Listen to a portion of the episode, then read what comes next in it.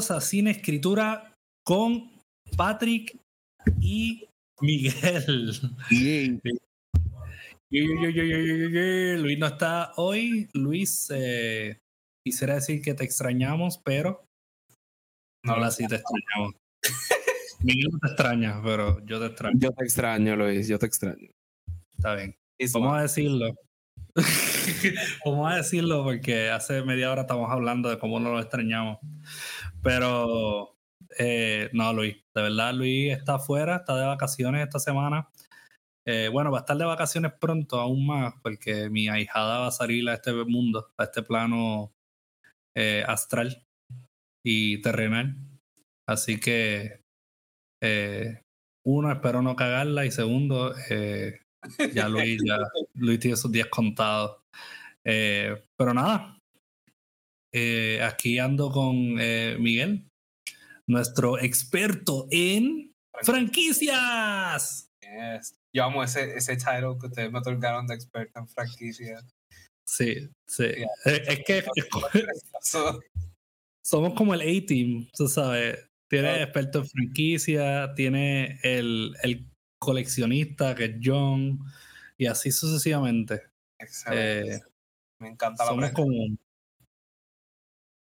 sea, sí, nosotros somos como, como, como el grupo inicial de Magic Mike. O sea, cuando estaba Michael McGonaghy.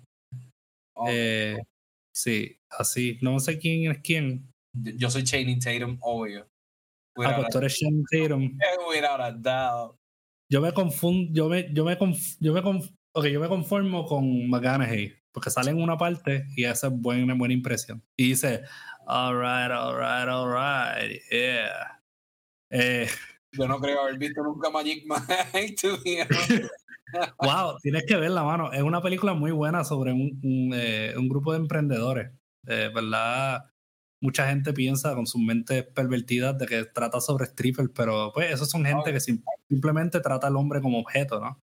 Eh, pero una película sobre emprendedores que, que, quieren echar para adelante, literal, es tremenda película. Yo las tengo, yo estoy orgulloso de tenerla. ¿Ah? Y echan para adelante y echan para adelante y lo hacen de una manera muy buena. Así que te la recomiendo, mano. sin, ironía, a mí me gusta mucho esa película. La 1, la uno, la 2 está decente, la 3 eh, es como el sueño mojado de todo emprendedor. Conseguirse una Google eh, que le dé todo el dinero para tú poder hacer tu obra de arte. Lo que te dé la gana. Sí. ¿Te imaginas eso, Miguel? Que tú tengas como... Qué buena que Salma Hayek y que, y que se hace que sea Salma Hayek. Entonces, eh, que te dé todo el dinero y te diga, Miguel, tú puedes dirigir una película o hacer lo que tú quieras. Como que yo te voy a dar todo el budget. Me caso con se lo doy a Salma Hayek. Hay que hacer sacrificios, ¿verdad? aunque nos pese mucho en el corazón. Claro, claro. Tener que, que pues, estar con alguien. Que estar con alguien como Salma Anyways, pero sí, hoy eh, vamos a estar hablando de una franquicia y, yo, yo, pienso que este episodio se atrasó mucho, pero yo voy a poner que se atrasó por la vergüenza de esa última película y como que nos pusimos pachosos de momento y dijimos, ah, pero después... ¿Qué decir sobre la película? Exacto. ¿Qué podemos decir al respecto que yo nos ha dicho? Eh, y estamos hablando de The Exorcist. El exorcista. Eh, hablando de la franquicia, un comentario súper de la franquicia en general. Yo no pienso que The Exorcist como franquicia es popular. Siento que la gente siempre regresa a la primera. ¿Sabes qué? Estoy de acuerdo contigo. Estoy de acuerdo contigo. Eh, yo pienso que cuando tú tienes una película tan sólida y tan monumental, ya como que el resto y cuando tú ves que ya desde la primera secuela empieza como que a, a como que a, flaquecer, a como que irse, pues ya tú sabes que quizás no, no pues, como franquicia no se puede considerar. Pero, pero, mano, sinceramente, eh, yo pienso que, que, como franquicia tiene su validez, en cierto modo hay, hay, ciertas cosas que se pueden trabajar con eso y, y um, no hace mucho estaba viendo como que un, grupo de, estos horror experts hablando de cómo, la, por ejemplo, la tercera película tiene como que estos momentos, estos jump scares bien únicos y bien buenos y, y, no sé, como que uno se pone a mirar los, los, los bits and pieces, porque yo, yo vi la dos, lamentablemente, y tú ves que por lo menos las secuelas tratan de aportar algo, aunque no lo logran en muchos casos. Eh, tratan de quizás aportar algo y, y, eso lo vamos a hablar hoy, por ejemplo, que estamos hablando de, de incluir religiones, ese tipo de cosas. Eh, eh, a mí me gusta, mano. De verdad me, me, me, me, tripea como que la discusión alrededor de, de, este concepto que quizás sí tiene potencial para expandirse, pero no ha roto esa barrera que estableció la primera. Pienso que es eso. Pienso que está como bien proper around sí. Como que tienen un montón para hacer, but they're like. En, tienen esta idea de lo que es eh, una película de exorcismo encapsulada que han mantenido ahí, como que no han querido. Y siento que especialmente con la última, como que tú lo ves, sí. que hay potencial para jalar horrible. Sí, sí, sí. Pero no, vamos a hacer eh, legacy characters, vamos a, a, enfocarnos en lo que no es, vamos a añadir maraquitas y cosas y magia, claro. porque de eso se trata. Legacy de eso se trata. Claro que no necesitas. Sí. que no es el absoluto para hacer que la franquicia sea exitosa. Pero eh, vamos, vamos a hablar primero de, de, cómo, por ejemplo, tú te encontraste, cuál, cuál, cuál fue tu primera memoria sobre The Exorcist en general. Que me cagó horrible la primera. Sí. Pero físicamente, como que te cagaste. No, no, no, no. Pero Ah, recuerdo, recuerdo que la, la, pasaron por el canal 4, si no me equivoco. En, Ay, ay, ay. Cuando daban películas los jueves y los viernes. Bueno, no sé si lo hacen todavía, es que yo simplemente no consumo el canal 4 ya. Sí, Pero, ya, ya. ya, le quedaban como que una película más tarde, como que a, los, a las 8 de la noche empezaba. Y recuerdo que la vi y vi, mi mamá era quien la estaba viendo y vi como parte de la película. Y recuerdo que la escena de ella girando la cabeza siempre me marcó y después tenía pesadillas. Como Eh, sí, mi primera Eh, interacción eso- fue como que horrible. esa, esa cuestión de, de la, la muchacha virando la cabeza, eso yo creo que es lo, una de las cosas más icónicas. Literal. Eh, esa película The Exorcist por mucho tiempo fue como el cuco de las películas de horror. Sí, mano. Quieras, pero no veas The Exorcist porque tal y tal cosa. Y siento Porque- que es como que para que, que creo que ya lo habíamos hablado también eh, Ujú. cuando tuve el episodio del horror religioso con Luis, que yo creo que tú no estuviste en ese episodio, ¿verdad? No, no, en eso no estuve. De eso, que en ese tipo de películas, para reconocer que hay algo bueno, tienes que reconocer, o sea, en el, en el, en el mundo real. Si tú reconoces que existe Dios, cuando ves este tipo de películas, para que exista Dios, tienes que reconocer que existe lo malo también. So, que eso- siento que eso fue lo que, lo que hizo que esta película fuese tan impactante. La ola, como que la generación de creyentes que hay tan fuerte. Me gusta, exacto, me gusta e- ese, ese concepto de, de, de sin una no hay otra, como que dos caras de una moneda, este. Janus. Eh, eh, eh, yo estoy tratando de buscar, hermano, porque yo recuerdo que en esa película hay una escena que, una escena que es icónica, tú me, me corregirás esto, que originalmente en el primer cut no salió, pero después la añadieron. Y creo que fue la escena de la muchacha bajando las escaleras. La nena bajando las escaleras, la nena bajando las escaleras. Como que en cuatro patas. Sí. Tengo como que un, un leve eh, recuerdo de que una vez vi que se mencionó eh, eso, eh, que esa escena originalmente se había, se había quitado.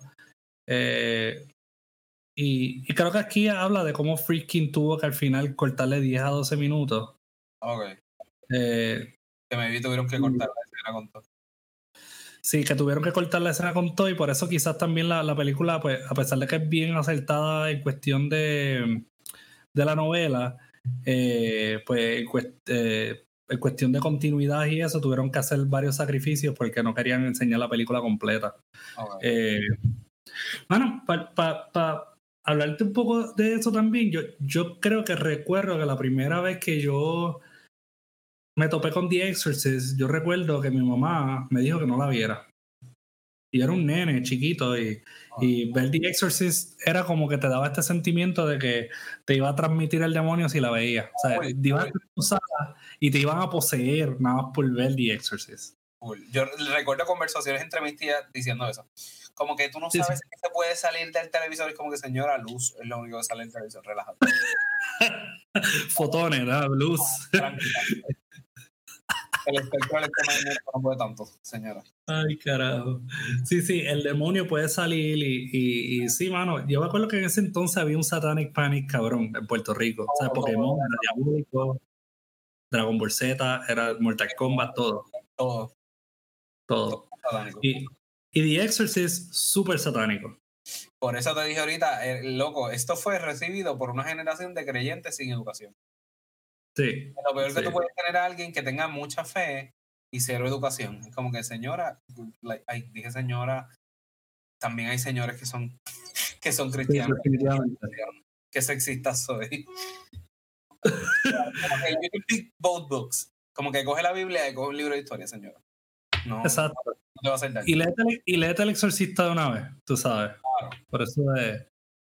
De ficción, non-fiction y religión. Exacto. Y, Nosotros aquí haciendo promo a tu librería. Literal. Ve a la librería literal, con uno de cada uno. Literal, y ya, estamos. Ya, eso es todo. Porque es que eh, en ese entonces, quizás. Eh, y lo gracioso es que nuestra generación creció bien confundida con estos conceptos. Eh, y, y, la confusión está el miedo, porque está lo desconocido. Entonces te dicen que hay algo desconocido más allá que puede como que tomar control de ti. Y a pesar de que tú sabes que es meramente una película y lo que está pasando en esa caja de televisión es nada más y nada menos que efectos especiales, eh, que ninguna nena se le viró la cabeza para, ¿verdad? para hacer esta película, eh, por lo menos no en esa. Eh, sí, quizás en el set de Twilight Zone, la película. Entonces, voy a dejar que ese chiste se asiente. Si, si no sabes lo que pasó en The Twilight Zone, eh, googleenlo después. Eh, sálvese. No, me va a poner el día a mí. Sí, sí, es que tuvieron un accidente porque no, no hicieron bien de, los, de estos de seguridad y un helicóptero se estrelló y decapitó a, los, a unos niños. Eh, sí, sí, sucedió.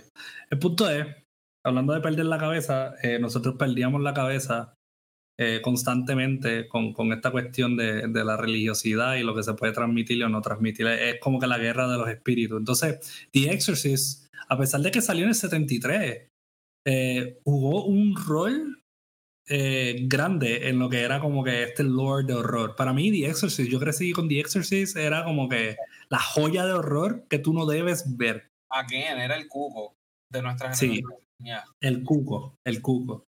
Eh, y yo no había visto Cannibal Holocaust todavía, ni había visto ningún tipo de otra película jodida. Pero The Exorcist era como que, oh, esta espiritualmente te va a clavar.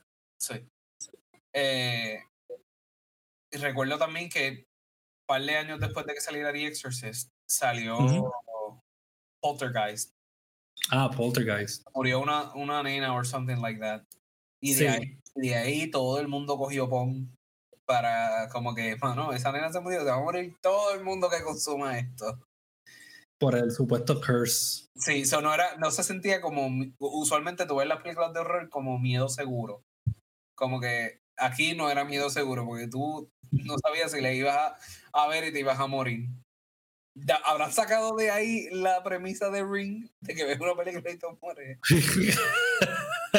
Probablemente, mano, de verdad. A mí, me haría tanto sentido. Pues, pues la, película es una novela, pero las novelas creo que se escribieron ya por los 90, o ya, ya eso estaba establecido, eso probablemente. Quién sabe. Y, este, mano, eh, de esta idea, de esta película que obviamente tuvo mucho éxito por el miedo que, que, daba sobre la población, eh, pues la gente sea, la primera reacción de las personas fue como que súper salvaje sobre esto, caerle encima. Eh, salieron otras películas, ¿no? Eh, ellos dijeron, hmm, deberíamos tratar una segunda parte. y así sucesivamente. ¿Puedes darnos un rundown de cuántas películas han hecho hasta ahora? Yes. Eh, la franquicia ahora mismo tiene seis. La primera salió en el 73, la segunda en el 77, la tercera en el 90, luego hicieron como una historia adyacente que salió la primera parte en el 2004, una precuela en el 2005, back to back, eh, y luego la hora de 2023. Que, está la serie, ¿verdad? 23, 93, 2003, 2023, 40 años después de la primera salió esta. Y la serie que es, háganse todos un favor y no vayan y la vean porque es una porquería.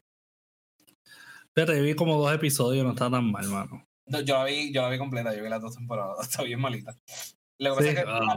la, primera la vi porque salía Miguel el de Rebelde. ah, sí, por eso, sí, sí. Yes. Y la historia está bien flojita. Y luego la segunda la vi porque ya había visto la primera y qué sé yo, pero está, bien flojita. La única, sí hay una, la única escena que me gusta de la primera temporada de la serie, para sacar la serie del, porque no hay mucho que decir de ella, es eh, una escena similar a la de la primera película con la, con la cruz. Ah. Con una tenaza caliente. Ah, eso funciona también. la nena se mete, se inserta una tenaza caliente. Dios mío, qué horrible. bien horrible, sí. Esa escena está bien horrible. Tomando en consideración que esto es televisión, ni siquiera es cine. Oye, mano, eh, Vamos, vamos, vamos a hablar sobre los fundamentos de estas películas. Vamos a hablar sobre la primera. La primera fue lo que estableció todo y desde la primera se, ha establecido y restablecido, Han habido temas recurrentes a lo largo de la franquicia. La primera. ¿Qué tú piensas de la primera? ¿cuál, es tu, ¿Cuál es tu review de, de la primera? ¿Algunas partes favoritas? Algo que... Ok, pienso, obviamente, hay escenas impactantes y que, que, son las que tú te llevas, como la nena con el crucifijo, la nena virando la cabeza, la nena haciéndose pipí encima. Eh, todas estas escenas eh, que se quedan contigo en la cabeza. Eh, mi parte favorita de la primera película, mano, es like usualmente o lo que vemos después, porque yo entiendo que yo por lo menos consumí otras películas de exorcismo antes de ver The Exorcist, porque uh estará el cuco, siempre giran en torno a la persona que está poseída. Claro. The Exorcist no. Gira en torno, aunque sí vemos Regan, whatever, vemos su, su bagaje y vemos la historia, etcétera, etcétera. Gira en torno a la fe de, del exorcista que es quien le está haciendo el exorcismo a ella. de Damien Karras. Ese mismo, Father Karras. me gusta ese aspecto de que pudieron irse por el lado fácil de, ah, mírame, soy la protagonista, estoy poseída, ayúdenme, a, estoy luchando con mi fe y esto está pasando ante mis ojos. ese elemento me gusta. Yo pienso que, que, eso tiene mucho que ver también con, con el origen de la, de la novela, porque la novela no fue la, la novela que estableció todo esto. La novela que verdaderamente estableció todo esto se había eh, publicado hace una década atrás de eso, como el de 62, si no me equivoco, que fue una novela que se titula The Case for Satan por Ray Russell. Eh, tuve el placer de leer esa novela en el 2020, mano. Y, y la novela es, habla mucho sobre el lado humano de, del sacerdote, ¿no? Del, del padre. y, y, entonces también te plantea, obviamente, un exorcismo, pero dentro del exorcismo te plantean diferentes perspectivas psicológicas, psicosociales, eh, abuso, todo este tipo de, de cosas. Y, y, a mí me gusta, y también la sexualización de la, que también hace ese, tiene ese también ese, ese principio que también establece The Exorcist, es la penalización de, de la sexualidad en las mujeres que, que, es algo de sentirse culpable y obviamente el demonio toma eso como la, el crutch, ¿no? De, vamos a sexualizar a esta joven porque eso es lo que se ve como que feo, ¿no? Eh, y pues claramente en la iglesia. Pero entonces, eh, en The Exorcist, ellos adoptan eso. Eh, y por eso también Father Karras es el protagonista.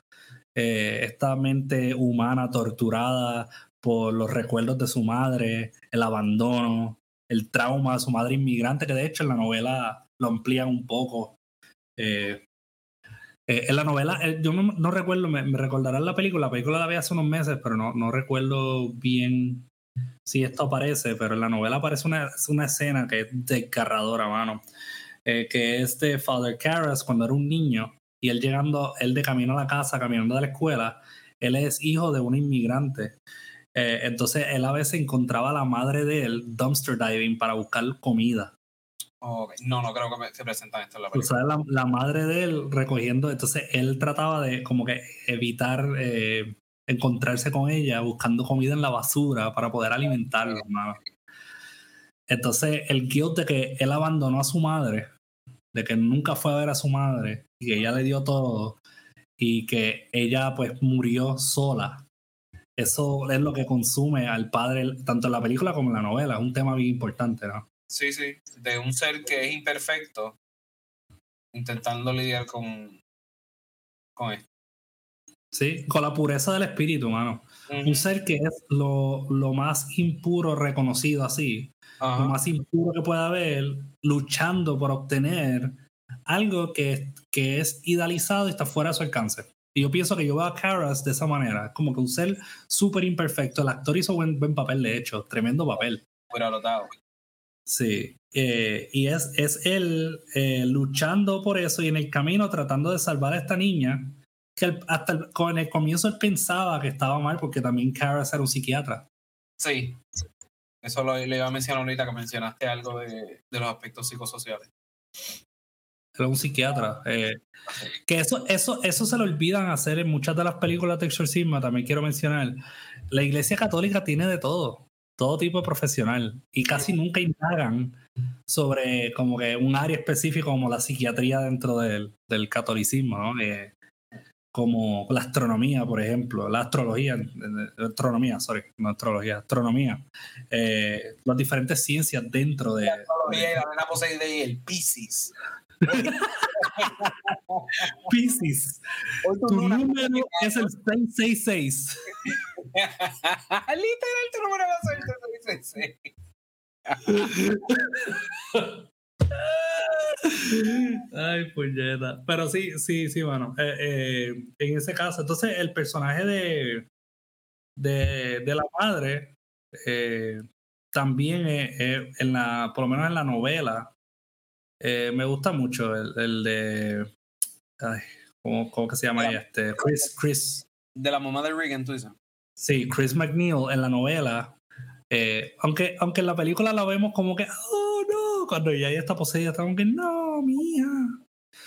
Um, en la novela es un poquito más, eh, habla mucho sobre cómo ella, porque ella crió a, a Regan a hacer, um, no, no no ser atea, sino que tener una mente abierta y que no, la crió dentro de la religión, ¿no? Exacto. Eh, y, tanto en la, novela, pues te plantean esa idea de que la madre también está teniendo este tipo de premonición con la que tiene que ver con la muerte y estos pensamientos y está deprimida. Eh, también por lo del papá de Reagan, que, que él, es un padre ausente. Eh, so, tiene todos estos personajes súper complejos que, que hoy día lo llamaríamos elevated horror, ¿no? Por decir que una película se hizo bien y se desarrolló todos sus personajes, pues hoy día, si saliera The Exorcist del 73, diríamos, oh, eso es horror elevado, porque tienes a Karas, un personaje súper desarrollado, tienes a Chris McNeil también con su desarrollo, y tienes hasta Reagan. Sí. Que, que muestra mucho de, de, de sus traumas, ¿no? Con, con la cuestión del abandono, con su relación con su madre. El amigo imaginario. Ah, el amigo imaginario, que es este Howdy, ¿no? Que ella habla con él por medio de un Ouija board. Sí, que el papá, si no me equivoco, se llamaba Howard. Ya. Eh, de ella, eso tiene como que también ese, como que te tiran esa, ese nod, ¿no? Y también tiene... ¿Y, perdón? De que tiene daddy issues. Sí, tiene el daddy issues. Entonces también tienes como que al, al Kinderman, que es el detective. Eh, tiene un montón de personajes desarrollados y tienes todos que gravitan hacia esta, esta esta posible respuesta, que esto es lo que a mí me gusta. La película entera, tanto la película como la novela, te traen todas estas preguntas que son imposibles de contestar y al final no queda lugar para dónde ir hasta que llega el exorcismo. Ellos agotan todo, ellos van a los psiquiatras, ellos van a donde los médicos, ellos buscan todo, todo, todo, todo. Hasta ellos hasta racionalizan que ella mueve la cama, mano. En una, ellos dicen que son espasmos o algo así. Eh, y que eso es la nena. Eh, de hecho, hasta que ella mueve los gabinetes, dicen no, que, que a veces cuando tienen como que mucho estrés pueden suceder estas cosas, eh, como poderes psíquicos. Eh, y, y, la película sigue en esa hasta que al final dicen, no, pues carajo, exorcismo. les toma tiempo llegar ahí. Eh, ¿Qué tú ah, piensas de eso? ¿Qué tú piensas sobre el verdadero tema de esta película? Como que, ¿qué para ti significa The Exorcist? Pienso, mano, voy a redundar un poquito, voy a hacer esto bien breve, pero pienso en lo que mencionaste ahorita de que es como, ok, me, amo cómo coexisten todos los personajes y de cómo cada uno de ellos es una variación del otro partiendo de que están experimentando la... Eh, están viviendo en el mismo tiempo experimentando la misma situación. Eh, para mí The Exorcist es lo que dijiste ahorita, es como yo lucho contra esto, que es lo peor, obviamente necesito ser la contraparte, que es este espíritu limpio, eh, la gracia de Dios, que me dé este poder para poder sacar las impurezas a la nena, pero yo no soy digno de eso. So, ¿Cómo tú luchas? Esto es más, como tú mencionaste, psicológico. Lo psicológico contra la psiquis contra lo espiritual. ¿Cómo yo lucho contra lo que yo creo para poder ayudar a esta nena? Básicamente. Sí, y, y, y, también quizás la sugestión dentro de todo, ¿no? Porque hasta la novela lo, lo habla un poco de, de, esta cuestión de la, de la sugestión. Gente, pero la, la novela es excelente. La novela es una de las mejores novelas de horror que yo pienso que, que ha salido ever. Y de, de, hecho, mano, no sé si sabía esto, pero encontré un dato bien interesante que dice que la novela, eh, por lo menos la versión en español, es eh, en el año 75 fue el libro, el octavo libro más popular vendido en España. En España, wow. Sí, la novela The Exorcist. Eh, y entonces Blatty, que es el, escritor, eh, humildemente le tiró. la idea detrás de todo esto no fue nada así super wow. Lo que verdaderamente lo motivó a, a escribir esta novela fue que él vio la película Rosemary's Baby que ahí podemos también hablar de esta cuestión del pacto con el diablo, las relaciones de la, materno-filiales, ¿no?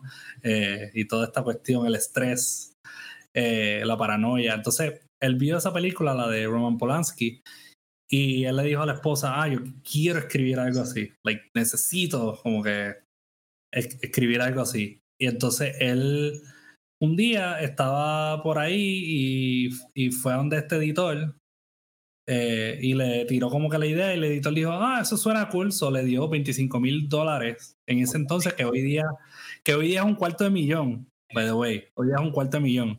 En aquel entonces, un adelanto de 25 mil dólares para que fuera y lo escribiera. Y de ahí salió una de las mejores novelas ever. Esa película, esa novela está, esa, esa, novela tiene, no tiene error, hermano. Es verdad, es una novela que, que es tan buena de leer eh, por todo eso, por toda, porque constantemente te reta a pensar en algo nuevo y cuando llegas a eso te está desmintiendo en la otra página. y después tú piensas en otra cosa y te desmientes. Y así sucesivamente, no importa si tú eres católico, ateo, lo que sea, constantemente te, te hace cuestionar lo que está sucediendo dentro de la novela. Y es muy buena, mano. Muy buena, muy gráfica, muy buena. ¿Piensas que hicieron una buena adaptación con la película? ¿O piensas que les falló? Tremenda. No, tremenda adaptación. Sí, tremenda adaptación. Tremenda adaptación. Quizás la novela tiene algunos detalles filosóficos un poquito mejor establecidos, pero eso es por el, por el medio, ¿no? el medio visual. Sí, no es que no se preste, pero tú sabes. Ajá. Exacto. Pero, pero honestamente, eh, no es por mucho. Yo no estoy diciendo que prefiero una de otra. De hecho, no puedo decir eso. Las dos son buenísimas. Eh, Y, mano, hay, eh, no sé mucho y, y me torturé viendo The Heretic, que es la segunda parte, en la cual eh, traen a Regan de Sí, pero genuinamente like, lloraste por el dolor de ojo que te dio. No, yep. No, no la continué. Eh, yo prefiero exprimirme dos limones en los ojos. Así. Antes de ver eso. Prefiero el Jeepers Creepers 4. Diablo, está difícil. Yo iba a decir no, pero. Pero por lo menos Jeepers Creepers 4 te puedes reír con cojones. Yeah, that's true. Es que The Heretic, lo, que pasa es que The Heretic retomamos el, el, rol de Reagan. Reagan, Chris McNeil no sale, pero si sale Reagan como esta joven adulta, tiene 18 años, todavía con el babyface, pero en, cierto modo la cinematografía como que la sexualiza, que eso es un tema recurrente, como que Reagan por alguna razón es este objeto de sexualización durante casi toda la película. Es que ella no es pura. Tienes que sexualizarla para que tú sepas que ella no es pura porque ella tuvo, she had something inside of her. Que, que literal, she had, some, she had something inside of her porque en la 2 es el tema, es como que ellos tratan de, ellos te hacen repasar la primera fucking película como si tú no la viste, tú sabes. Con una máquina. If you ¿Ah? think about it, the possession es casi un rape. It is. It is literally casi un rape, yeah. Ah. Es, es, es, es, un, es, un, es un ser invasor dentro del cuerpo de alguien que no consiente, ¿no? Exacto. Que no tiene edad para wow. she was 12. Pero, pero en el caso de la, de la dos, mano, de verdad, yo, yo, yo no entiendo. Ellos, ellos se conectan a esta máquina para repasar estas memorias que Reagan no, no tiene, a las que Reagan no tiene acceso porque ella no recuerda nada del exorcismo ni de los asesinatos. Entonces, eh, también transportan todo a este padre que fue a, esta tribu y en esta tribu pues estaba este demonio que es Pazuzu de nuevo y, te tira estos viajes bien nada que ver. Yo no sé qué Martin Scorsese estaba pensando cuando él dijo que esa era la mejor secuela, una de las mejores secuelas que la había visto. Line, le pagaron para decir eso. Sí, yo pienso que le pagaron, le pagaron, le pagaron pues lo que había, tú sabes, sí, chavería. Pero, pero entonces, en mejores noticias, eventualmente William Lane eh, Blatty, así que se llama, es William Peter Blatty, no se puede decir Lane, a mí se me, se me tranca ese. William Peter Blatty, el autor, eventualmente dirige la tercera película, que también él, él hizo, que se titula Legion, ¿verdad? La novela eh, y también la adaptó pues fielmente a su propia novela y la titula pues Exorcist, eh, The Exorcist 3. Eh, y, bueno, se puede decir que quizá esa novela, esa, esa película tiene alguna escena o algunos jump scares que quizá pudieron salvar un poquito esta cuestión de, de la franquicia. Eh, porque quizás el, el mismo Blatty estudió parte de lo que hizo exitosa la primera y trató de ampliarlo con una historia totalmente diferente sobre un asesino en serie que conecta con, lo, con el exorcismo de la primera. Eso está chévere. Eso está chévere, es bueno, es bueno. Eh, Plus, cuando tienes dos películas buenas de una trilogía, tienes dos tercios de la trilogía que son buenos. It doesn't sound that bad. Sí. Exacto. Exacto, y un whodunit más. Tú tienes un whodunit que es un buen eh, género y tienes como que uno de, de exorcismo, un tema sobrenatural y, y brega, mano, ¿verdad? Es la cuestión. Y también creo que, que, lo basan mucho en The Zodiac, en los asesinatos del, oh, Zodiac. Eh, en este caso se llama Gemini, The Gemini Killer. Ah. ahí volvemos con la astrología. ¿Viste? ¿Viste? Para que tú veas. Ajá astrología, pero ahí se tiran, ahí se tiran un par de maromas en esa película. Ellos lo conectan con la primera, pero está bizarro con cojones. Está bizarro con cojones y sin cojones. No es tan smooth como debería ser la conexión. Se siente orgánica o se siente super far-fetched que tú dices como que. Se siente como un, sí, como un, un far-ish fetch. Es como que ellos tuvieron que alcanzar y decir, ay, ¿por dónde lo puedo conectar? Por aquí. Nadie se lo va a esperar. Porque tú tienes un run, eso tienes que tener ese elemento de sorpresa, pero también tienes que buscar esa, como que, tú sabes, esa cuestión que hace lógica. Entonces te tira esta cuestión de las jerarquías en el infierno. ¿Qué es un demonio? Algo bien interesante que traen en esta película, por lo menos en la novela, es el, el hecho de que hablan de que eh, nosotros somos parte de Lucifer y por eso nosotros podemos poseernos, porque dicen que el Big Bang, que el Big Bang fue propuesto por un sacerdote de, de una iglesia. Eh, la teoría Big Bang propuesta por la iglesia católica. Originalmente se, se intentó decir que el Big Bang era prueba eh, de, de, Génesis, ¿no? El, el, primer libro de la Biblia, pero eventualmente dijeron, le dijeron a la iglesia católica, no, no, no vamos a decir eso porque si pasa algo, es una teoría, eh, no te vayas por ese viaje. Eh, pero, pero sí, ahí lo conectan diciendo, y esto a mí me interesa, esto, esto, es súper interesante, mano, diciendo que el Big Bang fue cuando expulsaron a Lucifer del infierno, del cielo, y fue la caída de Lucifer. Y, y, y saliendo de eso, entonces salimos nosotros como este vehículo de los pecados de Lucifer, eh, como cumpliendo este castigo terrenal, para que entonces Lucifer pueda eventualmente regresar a ser ese ángel que fue una vez. Nice. El pacto que se fumaba. ¿Esto es de la novela? Sí, esto sale en, en Legion, la novela, la, la segunda. Ok que es la, es la que, es la que el, el, el, escritor de la original hizo, que The Heretic que él no la hizo, pero eh, es el que dirige para la tercera película. Entonces, eh, eso me gusta porque me recuerda a otro concepto que una vez escuché de un filósofo que decía que el ser humano y el Big Bang, el Big Bang era Dios, como Dios es existencia, eh, Dios se hizo existir a través de nosotros para suicidarse porque se sentía solo en el, en el universo. So, él creó todo para que nosotros fuéramos parte de él concreta, o sea, materia, para entonces morir poco a poco y nosotros literalmente estamos cargando la sentencia de muerte de Dios. Ahora, la persona que propuso esto se suicidó, pero... Eh, pero es una fuente confiable. Cumplió, cumplió, ¿ok?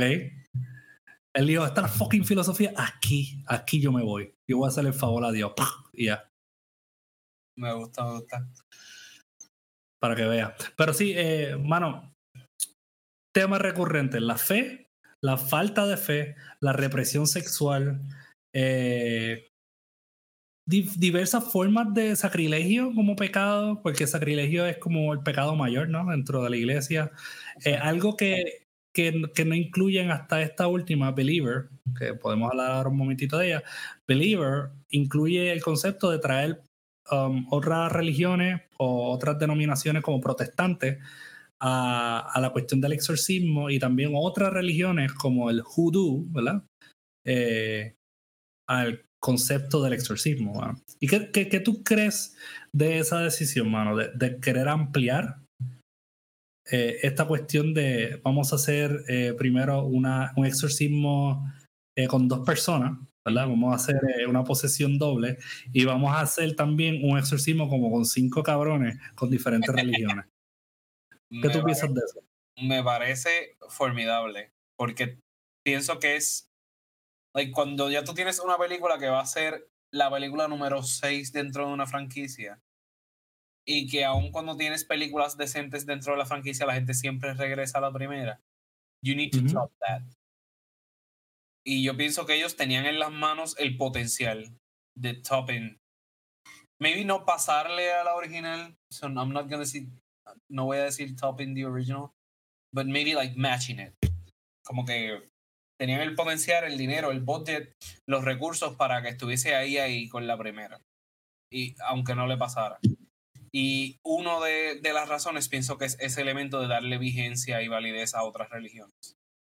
Dentro de un aspecto que tradicionalmente habíamos visto dentro de las películas de exorcismo, solo eh, con el catolicismo. Ni siquiera, ni siquiera con el cristianismo, solo con el catolicismo. No, no, no lo habíamos desviado a la. O sea, nunca habíamos visto un pastor luego de dar un devocional en una iglesia hacer un. un, tocarle el pandero o algo. Y... exacto. Meterle con la pandereta en la cara. adentro. Yes, nunca habíamos visto esto. el, esa inclusión de las otras religiones, eso estuvo súper, ultra, mega chévere en la película. Sí, sí.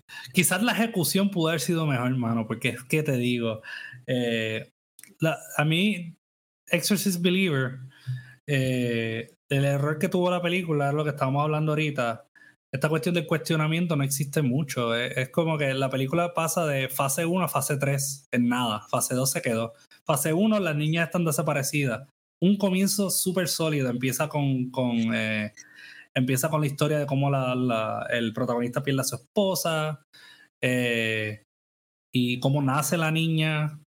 Y entonces tenemos estos dos tipos de, de familia, una que es religiosa eh, y otra que, que, no lo es. Una que religiosa y una eh, familia que es negra.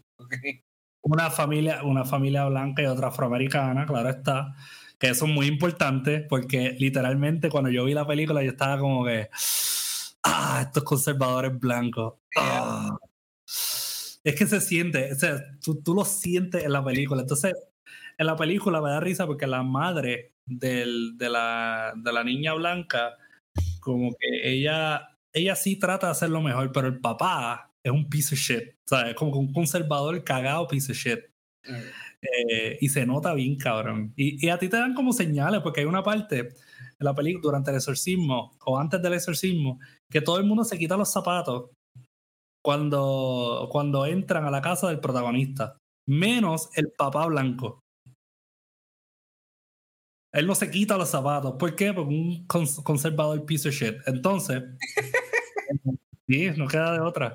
Entonces, y es el católico de mierda. Entonces, no, no voy a decir católico de mierda. Yo conozco católicos muy buenos. Pero es, es, el católico de mierda. O sea, es el católico de mierda. El concepto del católico de mierda, de la Inquisición. Tú sabes, sí, cabrón, tengo que aclararlo. Porque yo no tengo nada en contra de los católicos, pero les voy a decir algo, mi gente. Yo conozco católicos de mierda. Si usted conoce ese católico que envía cosas por WhatsApp cuando salen las nuevas películas de Pixar porque hay una pareja gay y están diciendo que están tratando como que de sexualizar a tus hijos y que el diablo está trabajando a través de la, de la televisión y esa persona no se vacuna, eh, esa persona como que ya ustedes saben quién es el católico de mierda. Es esa persona. Esa persona. Entonces, esta persona era un católico de mierda. Y eh, en esta película a mí me jode el concepto de que quizás es bueno que trajeran otras religiones, porque ellos, eh, primero, no me tripea algo de la película. De, en cuestión a la de las religiones, no me tripea que Chris McNeil se transformó en la experta de todas las religiones. En una parte ella dice, yo he estudiado todas las religiones. Y yo, cabrón, tú estudiaste 3.000 religiones, eso es lo que tú me estás diciendo. Como que en tu vida de 90 años tú estudiaste 3.000 religiones. Dale, claro. Por supuesto, claro, tú tuviste 3.000 años para hacer eso, ¿verdad? Entonces, segundo, y sorry que estoy hablando con cojones, que tengo que sacar esto del sistema.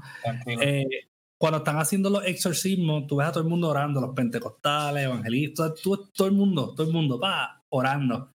Papi, nada está funcionando en lo absoluto, un carajo está funcionando.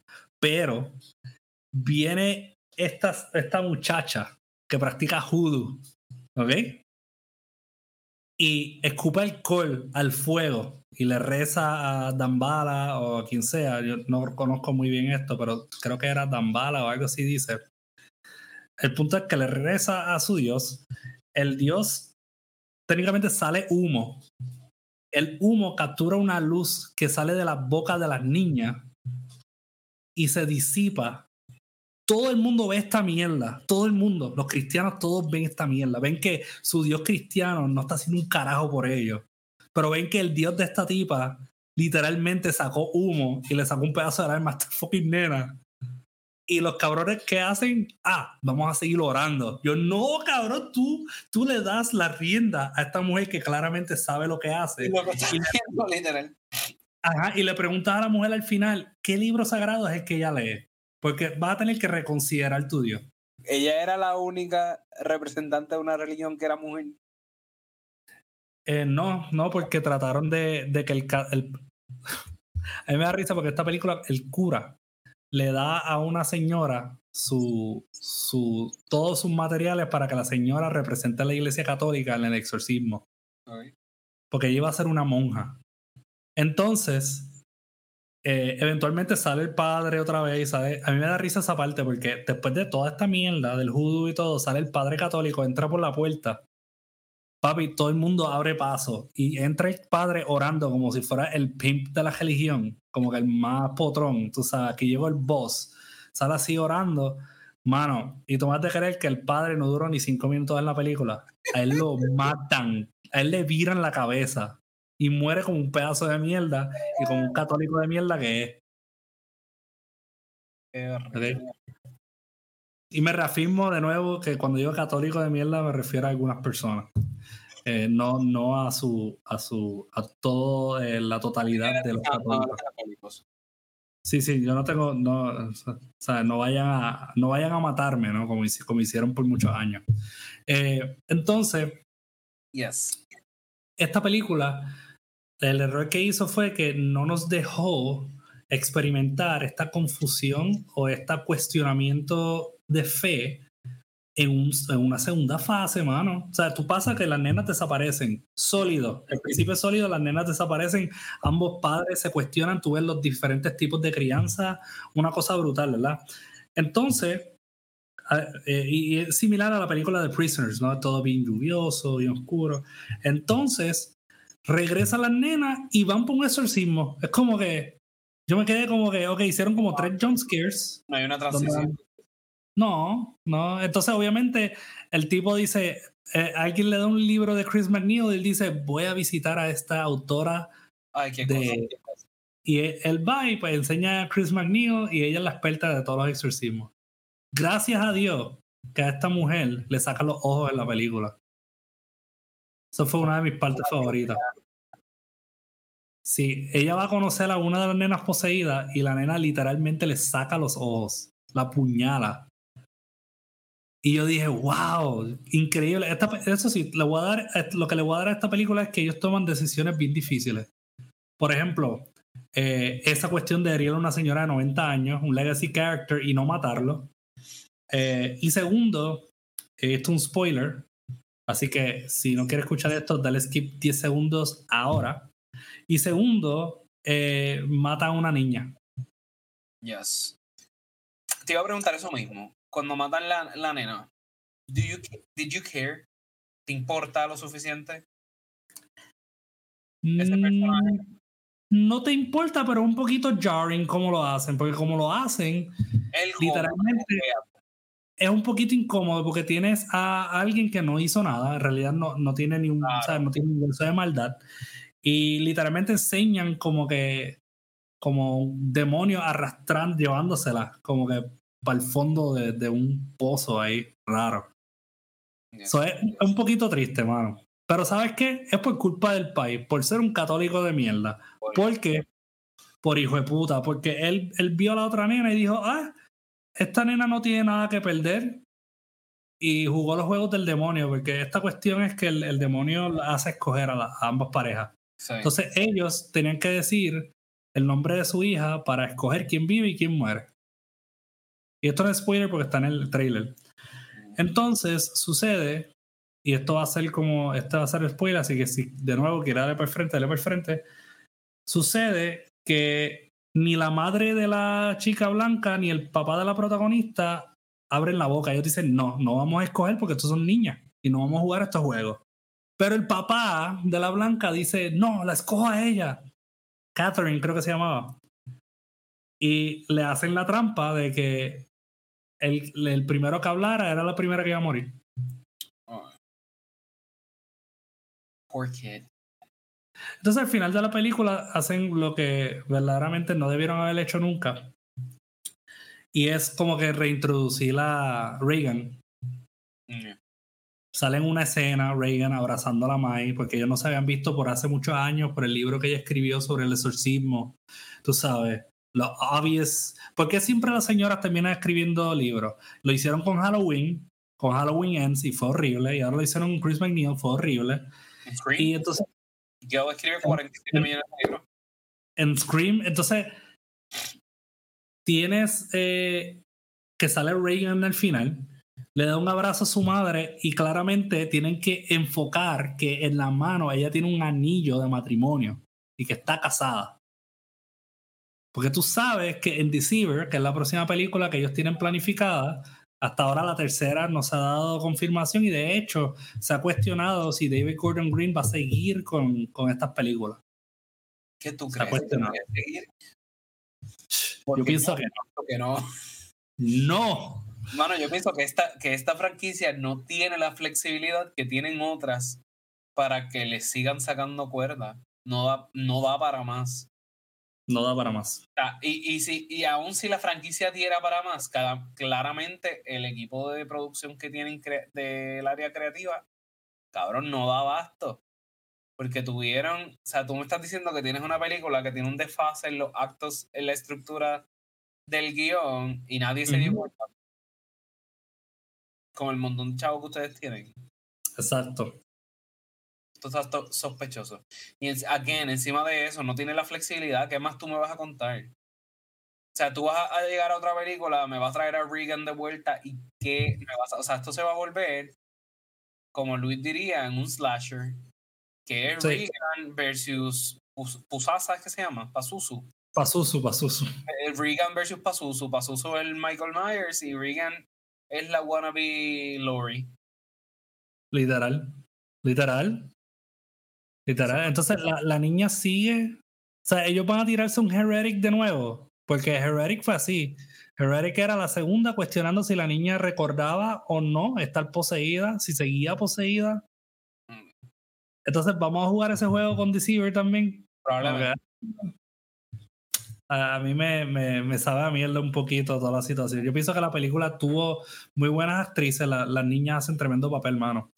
Eh, y tienes a Chris McNeil, ¿sabes? Tienes el legacy character, que como tal tienes una buena actriz volviendo. Eh, el, el protagonista, el papá, hace buen papel. Eh, yo pienso que tiene actores y actrices sólidas, excepto la señora esa que era monja, que, que se parece a la de Hereditary. Eh, tien- tiene actores y actrices sólidos. Tú lo que necesitabas era olvidarte de que es un legacy character y que es un legacy sequel y hacer algo nuevo, mano. O sea, haz algo nuevo, haz algo que tenga, sure, quizás el espíritu de la original, eh, pero incluyele cosas como, por ejemplo, esta cuestión del double eh, exorcism estaba cool. Eso, eso, bien cool, sí. eso me tripió mucho, mano. De verdad que me tripió Creo muchísimo. que es la primera vez que vemos algo así también. Sí. Y, y eso me tripió y pudieron haber hecho eso y más, de verdad. Pudieron haber hecho eso y más, pudieron haber jugado con la desaparición de estas niñas. Como que quizás no estaban desaparecidas todo el tiempo, aparecían aquí y allá durante su desaparición. O sea, cosas así, mano, cosas como que, que verdaderamente como que Te Metan miedo. carajo está pasando. Exacto, te hagan cuestionar muchas cosas. Estos cuestionamientos de fe estaban cool, mano, porque parte del struggle del protagonista era que cuando, eh, cuando sucedió el terremoto de Haití, ellos estaban ahí y ahí es donde él pierde a su esposa. Pero entonces eh, la esposa estaba embarazada con su hija y ella pues ahí pare. Pero entonces ellos no revelan hasta el final y de nuevo pueden darle para el frente eh, nos revelan hasta el final que a él le habían dado la decisión de escoger entre su hija y su esposa. Y él había, sí, y él escogió salvar a la esposa. Pero lamentablemente murió y salvaron a la niña.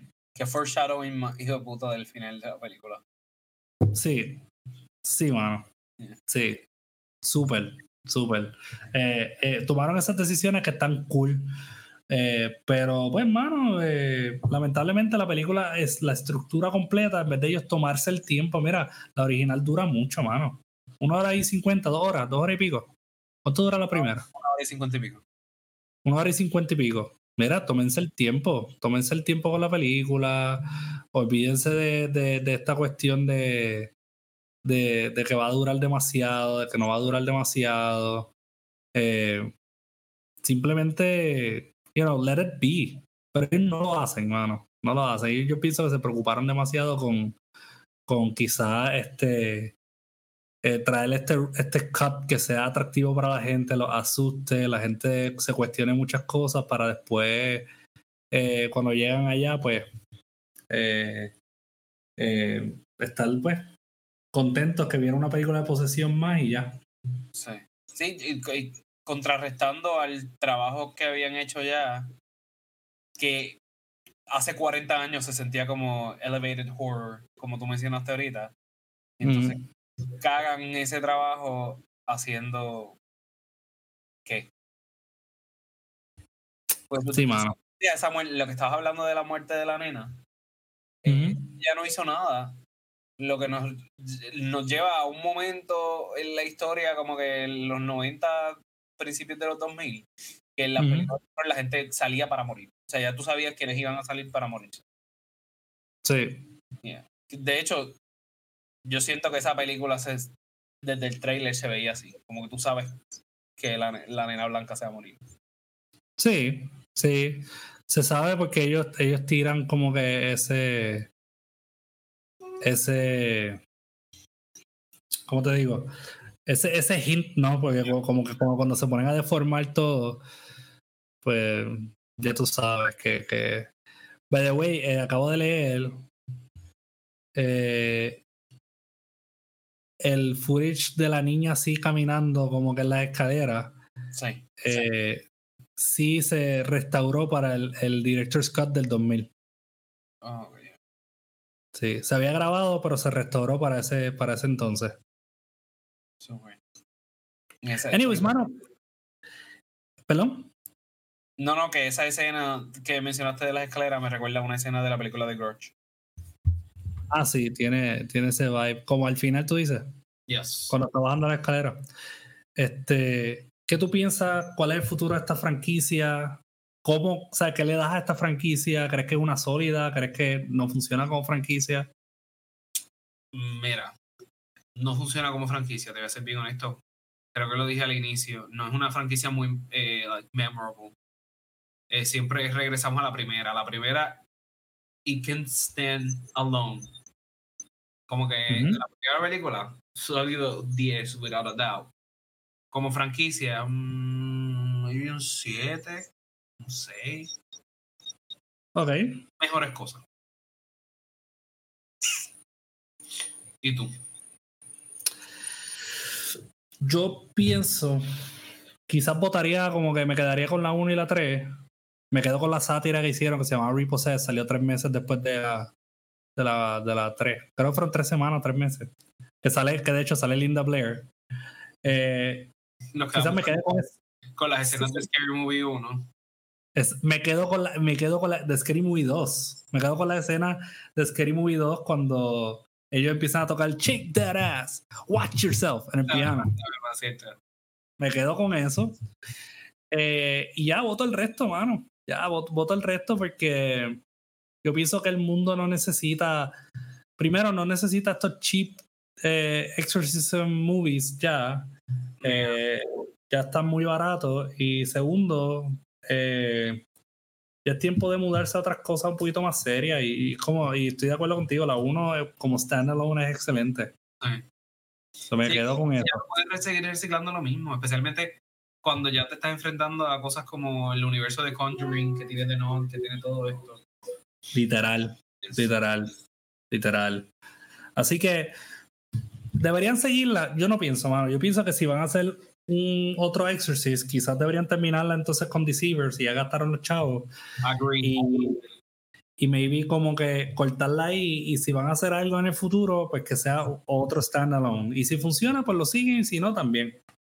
Eso es lo que hicieron con Scream, ¿no? Como que Scream, la, la, el recall, ah. creo que funcionó con el 4 core y ahora están siguiéndolo, ¿no? Pero. Yes. No, pero como que era el. La próxima película entiendo que es la última. Porque ellos como que era. Ya, o sea, el Core 4 este, ya ellos no sobreviven más nada. no yo no creo que de aquí corte más nada.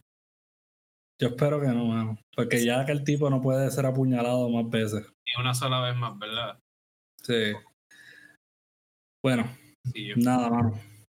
Eh, ya saben, mi gente, The Exorcist, tremenda película, no muy buena franquicia, no sé, déjanos saber qué ustedes piensan. Eh, ya saben que no es un slasher, Eso lo siento, Luis. Escuchaste, Sí. A pesar de que el demonio va matando gente una a una, no es un slasher. y nada, Miguel, gracias por, por acompañarnos y gracias por siempre por el insight. Además de que yo hablé mierda con cojones hoy, pero you're, you're, passionate about The Exorcist. Sí, ese es el demonio dentro de mí, mano. Eso te pasa por ver películas así. Sí, deberían hacer un Exorcist, pero un reverse exorcism. ¿Sometiéndote al demonio? No, donde le dicen al padre que salga del niño. Oh, bye. Anyways, eh, con eso cerramos, mi gente. Eh, cuídense mucho. Recuerden seguirnos en nuestras redes. Estamos bien agradecidos por todo. Un besito a Luis. Gracias, Miguel, de nuevo. Eh, y nada, nos vemos en la próxima, mi gente. Cuídense.